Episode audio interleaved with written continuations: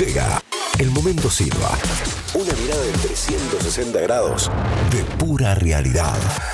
En marzo, cuando todo esto arrancó en territorio argento, nadie se imaginaba que llegaríamos a octubre con un retroceso de fases, restricciones por la noche y el colapso del sistema sanitario y económico en tándem. Sí.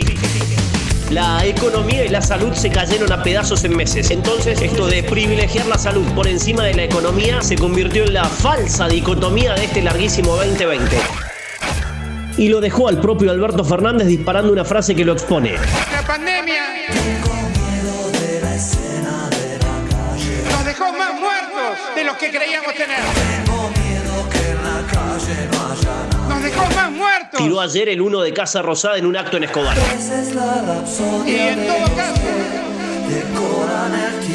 lo que hizo la provincia de Buenos Aires es lo que debe hacer un gobierno honesto. El rescate al soldado Axel una vez más expuso al mandatario a justificar números erróneos, donde se le traspapelaron al gobierno de Kisilov algo así como 3.500 muertos de COVID-19. Gobierno honesto. Sí, el cruce de datos en territorio bonaerense puso al ministro de Salud de Buenos Aires, Daniel Goyán, a confirmar que en realidad, en lugar de 9.000, los muertos en ese distrito son más de 12.500 por la pandemia.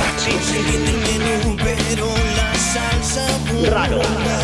Máximo lo explicó bien, lo explicó bien Goyan, pero quieren seguir viendo fantasmas. Nos dejó más muertos. Raro.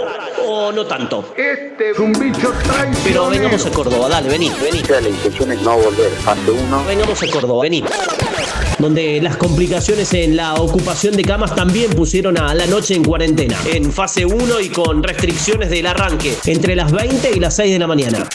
Ante esas circunstancias quizás sea necesario eh, el confinamiento en forma absoluta durante un tiempo breve. Esa sería una manera de empezar a eh, barajar y dar de nuevo.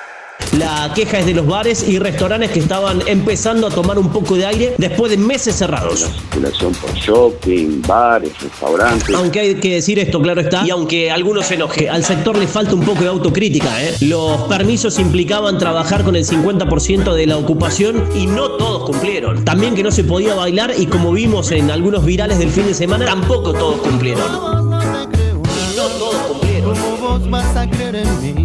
Sin contar que algunos escondieron casos entre los trabajadores con tal de no cerrar. No solo ellos, sino también el sector en el que trabajan, la zona de Córdoba en la que trabajan. Los controles del COE fallaron, eso es cierto. De lo estricto que estaban en el comienzo y en la apertura de bares y restaurantes a recorridas de funcionarios en horas de la noche, se fue mutando de a poco a la famosa vista gorda, al siga siga. Y bueno, acá están las consecuencias. Fiestas clandestinas, parques desbordados, after en departamentos, movidas electrónicas en Villa Huarcalde y un retroceso obligado por los números que dejan más cerca el colapso. Pero no solo el sanitario, también el económico. El de aquellos que hacen las cosas bien, el de aquellos que cumplen, que en uno de los años más duros de las últimas décadas los obligaron a pagar impuestos más caros y no les sacaron el pie de encima. Al contrario. Claro está, no todos pueden vivir de la teta del Estado como el ahora ex diputado Ameri. En el sentido literal y metafórico, tal vez más en el literal que en el metafórico, te diría. Pero siempre volvemos a lo mismo. 250 lucas por mes todos los meses aseguraditas en una cuenta sueldo para los que viven del Estado. Muy diferente de lo que nos toca a aquellos que vivimos para el Estado.